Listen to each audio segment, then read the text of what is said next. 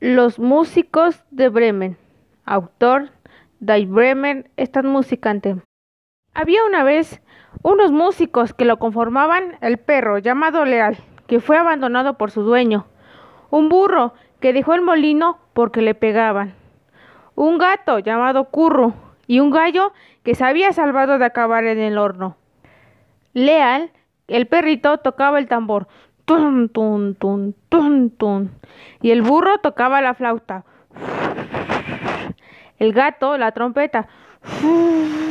Y el gallo era el cantante. En el camino los músicos encontraron una casa y en la casa una peligrosa banda de ladrones.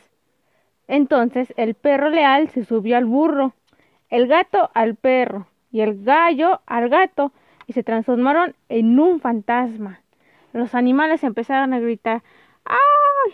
Y los ladrones, asustados, salieron corriendo de la casa. Los músicos de Bremen, en cambio, se quedaron a cenar y pasar la noche.